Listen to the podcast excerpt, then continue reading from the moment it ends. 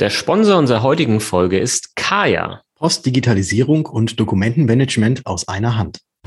Du, Patrick? Ja, Basti? Die Kfz-Versicherung ist schon wieder teurer geworden und die normale Kündigungsfrist ist irgendwie auch schon abgelaufen.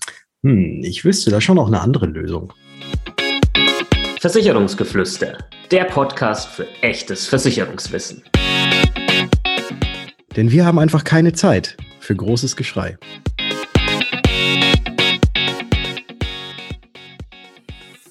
Hallo und herzlich willkommen zu einer neuen Episode des Versicherungsgeflüster Podcast. Mein Name ist Patrick von Was ist Versicherung und wie immer mit dabei der liebe Basti von Versicherung mit Kopf. Grüß dich, Basti. Servus, Patrick. Hallo, liebe Zuhörer und Zuhörerinnen. Du hast Nachricht gekriegt von deiner Kfz-Versicherung, dass teurer geworden ist und die normale Kündigungsfrist auch schon abgelaufen ist. Jetzt brauchst du eine Lösung, wie du eventuell doch noch den Versicherer wechseln kannst, richtig? Ja, das ist richtig doof gelaufen. Ja, ist mir unglaublich peinlich, ne, weil als Versicherungsexperte sollte man sowas halt doch dann irgendwie auf dem Schirm haben, ja. Aber ich glaube, das kauft, ich glaube, das kauft uns keiner ab, diese Story, dass das wirklich so gelaufen ist. Und äh, Fun Fact, tatsächlich ist meine Kfz-Versicherung fürs nächste Jahr günstiger geworden. Kein Witz. aber, ja. aber es kann ja sein, und für viele wird das der Fall sein, dass die Kfz-Versicherung eben teurer geworden ist und man irgendwie diese Kündigungsfrist verpasst hat. Ne? Dieses, oh, Stichtag 30.11., man hat es jetzt gefühlt die letzten Wochen wahrscheinlich 25.000 Mal irgendwo gesehen, in irgendwelchen Werbungen, im Fernsehen, in irgendwelchen Ads, vor irgendwelchen Videos. Und irgendwie hat man es doch verbimmelt. So, jetzt ist der 30.11. rum, Patrick. Und jetzt? Hm. Pech gehabt, ne? Äh, nein, hat man eben nicht. Das ist ja das Schöne, weil da gibt es ja auch Gesetze. Und da gibt es tatsächlich ein Gesetz, was besagt, dass wenn eine Kfz-Versicherung teurer wird und keine besseren Leistungen, das ist ganz, ganz wichtig, keine besseren Leistungen dadurch auch zusätzlich noch mit angeboten werden, dann hat man tatsächlich eine Sonderkündigungs- oder ein Sonderkündigungsrecht. Und zwar ab Mitteilung, die man ja schriftlich zugestellt bekommt, hat man einen Monat noch Zeit, um die Kündigung äh, nochmal wegzuschicken, beziehungsweise muss sie nach einem Monat definitiv dann auch beim Versicherer vorliegen. Und dann kommt man tatsächlich doch noch raus. Tja, sieh an. Das wissen, glaube ich, viele nicht. Und ähm, das Ganze kann man auch nachlesen im Paragraph 40 des Versicherungsvertragsgesetzes. Da wird nämlich die Kündigung bei Prämienerhöhung äh, beschrieben. Und da steht das auch mit diesem ein Monat Kündigungsfrist drinnen. Und ähm, ich lese ja ich die glaub, ganze Patrick, Zeit immer vier Wochen, ne? Ja, genau. Ich glaube, der Patrick will jetzt mal so richtiges Schlaubi-Wissen noch raushauen. Ja, man liest doch immer vier Wochen. Ja, auch auf Webseiten von Versicherern, da steht überall vier Wochen. Vier, mhm. vier Wochen. Ja. ja, aber hier steht jetzt irgendwie ein Monat. Was denn jetzt? Was denn jetzt Sache? Also ich würde mich am Ende würde ich mich immer darauf verlassen, was im Gesetz steht. Und wenn es im Versicherungsvertragsgesetz so drin steht, dass es ein Monat ist, dann würde ich dem glauben, als lieber dem wenn jemand sagt vier Wochen. Jetzt denkt vermutlich der oder die ein oder andere von unseren Zuhörerinnen, dass ja, also vier Wochen ist doch ein Monat. Ja, nicht unbedingt. Also vier Wochen sind genau 28 Tage und ein Monat können 28, 30 oder auch 31 Tage sein. Also deswegen ist da schon ein Unterschied. Und wenn man sich an vier Wochen hält, kann man auf jeden Fall nichts falsch machen, weil ein Monat ist nämlich länger. Aber es bedeutet auf gut Deutsch, man hat nicht nur vier Wochen Zeit, sondern man hat sogar ein bisschen länger Zeit, noch diese Sonderkündigung zu machen. Sieh an. Ich hoffe, da hat man äh, jetzt wieder mal was lernen können. Und ich muss echt zugeben, ich bin dem auch in Anführungsstrichen auf den Leim gegangen. Ja, weil, weil man es halt überall hört, ne? Diese, diese vier Wochen. Mhm. Und wahrscheinlich viele auch das gleichsetzen. Ja, vier Wochen ist ein Monat. Das, das, ja, irgendjemand hat mal damit angefangen, ja. Und hat das dann wahrscheinlich auch so gleichgesetzt. Dann war das dann so diese, diese allgemeine mhm. Annahme, das ist dann halt einfach so, ja. Und die habe ich dann irgendwann auch, auch mal übernommen. Aber zum Glück äh, schauen wir tatsächlich dann auch ab und zu mal ins äh, Gesetz. und äh, siehe da, da steht halt äh, ein Monat drinnen. Ich glaube, das ist genauso wie mit dem Spinat, dass dem Spinat nachgesagt wird, dass da unheimlich viel Eisen drin sei. Ja, das ist doch, das ist, also, also das ist schon so, oder? Ja, ja, also oder? Ich glaube, so, so ganz mit ohne Eisen ist es nicht, aber ich glaube damals. Hallo, willst du mir sagen, ich bin mit Popeye aufgewachsen. Willst du mir ja. sagen, dass, also, ne? Das, ja, ja. Nee, nee, nee, nee, das lasse ich doch, jetzt nicht doch, an mich doch. ran. nächste, nächste Frage.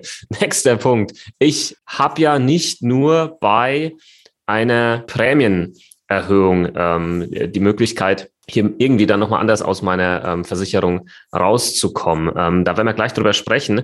Ich habe noch eine andere Frage an dich. Ähm, hast du deine Post dahingegen eigentlich auch schon äh, bekommen von deinem äh, Versicherer? Ist da schon was reingeflattert, was deine Kfz-Versicherung ja. angeht? Würde mich nämlich jetzt äh, auch mal brennend interessieren.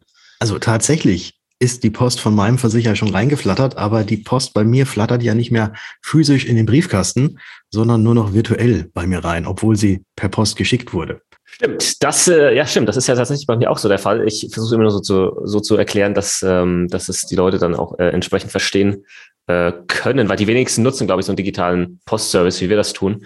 Ähm, aber das haben wir irgendwann mal angefangen, weil wir unglaublich viel Post bekommen, äh, vor allem beruflich.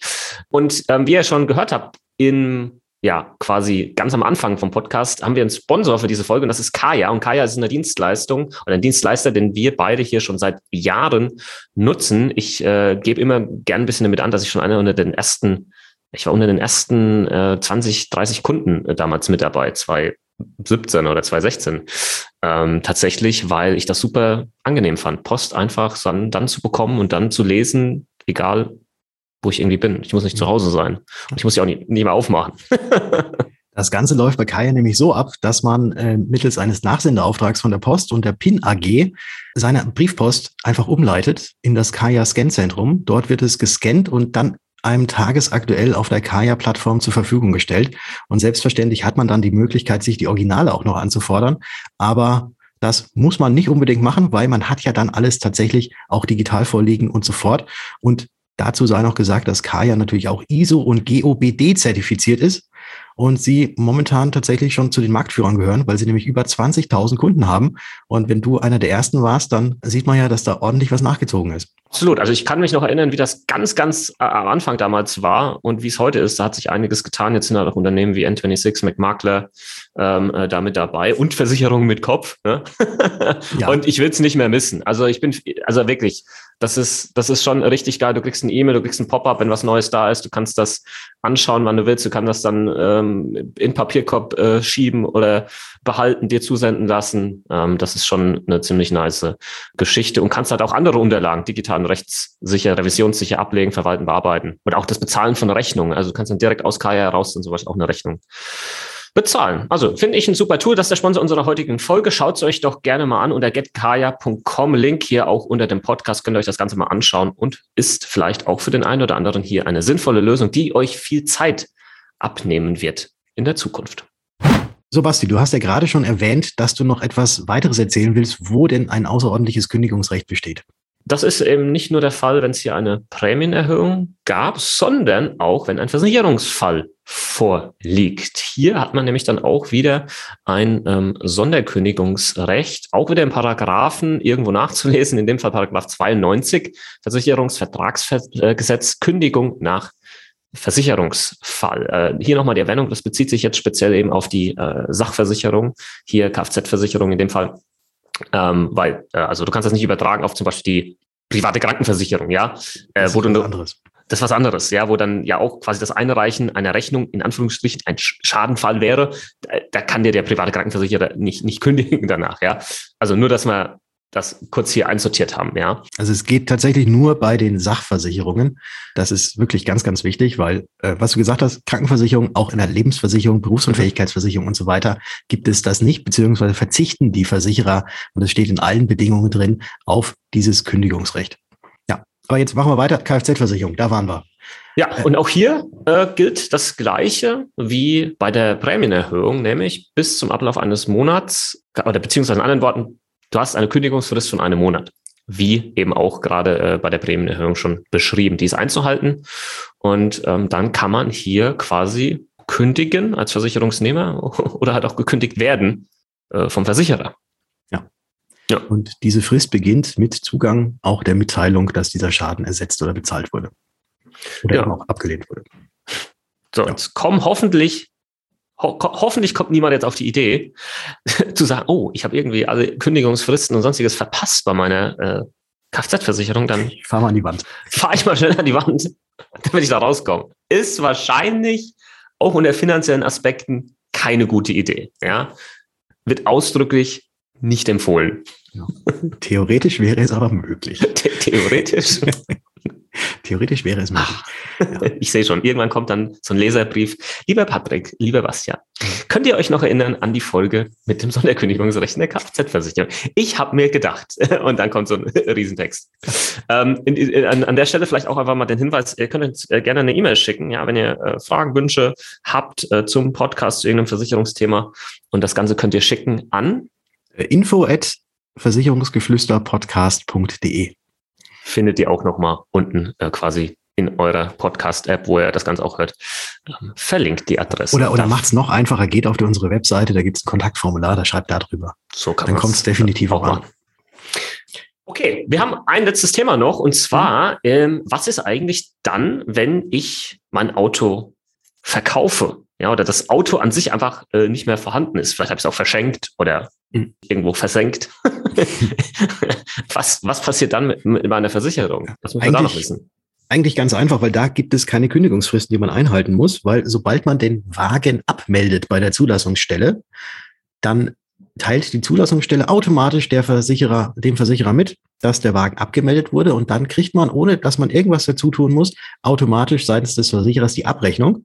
Und diese Abrechnung ist dann eben das, dass dann zu dem Zeitpunkt der Stilllegung oder beziehungsweise der, ja, der Abmeldung, dass dann der Versicherer genau auch den Beitrag rausrechnet, wie viel hättest du bis zu dem Zeitpunkt bezahlen müssen. Und wenn du quasi schon im Voraus bezahlt hast, dann kriegt ihr tatsächlich auch schon das zu viel gezahlte Geld zurück. Also da wird das sogenannte Pro Rata Temporis abgerechnet, um jetzt auch nochmal Schlaubi-Wissen mit reinzubringen. Wahnsinn, Wahnsinn. Ja. Und da muss man eigentlich nichts tun, weil Abmeldung, Versicherer weiß Bescheid, kriegt die Abrechnung fertig aus die Maus. Genau. Kfz-Steuer übrigens auch, kriegt man ja auch anteilig noch zurück, wenn ich jetzt nicht ganz falsch gewickelt bin. Ich meine ja. Ja. Aber Steuer, da haben wir nichts mit. Ja, genau. wir können nur Versicherung, mehr nicht. Wir können nur Versicherung, genau.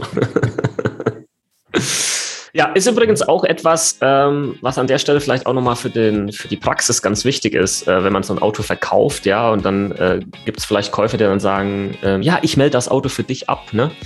Ähm, Wäre ich jetzt kein Freund davon, ja, äh, weil solange fährt ja quasi dann jemand anders mit deiner Versicherung da noch durch die Gegend.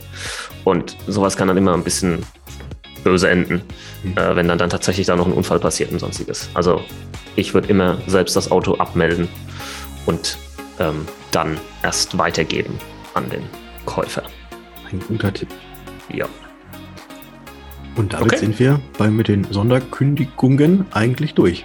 Denke auch. heute. Ähm, genau. Ich hoffe, es waren wieder ein paar wichtige Infos mit dabei. Äh, leitet die Folge gerne weiter und äh, gibt uns auch eine Rezension auf iTunes, wenn ihr das noch nicht gemacht habt. Da freuen wir uns sehr äh, drüber. Werden demnächst jetzt auch wieder anfangen, die, die vorzulesen. Ähm, Patrick, du musst das nächste Mal dann einfach mal so ein paar Rezensionen wieder mal, äh, mal raussuchen. Mach ich. Mach ich. Mach und äh, dann lesen wir die auch wieder vor. Ja, und ansonsten hätte ich gesagt, äh, wir hören uns. In der nächsten Folge.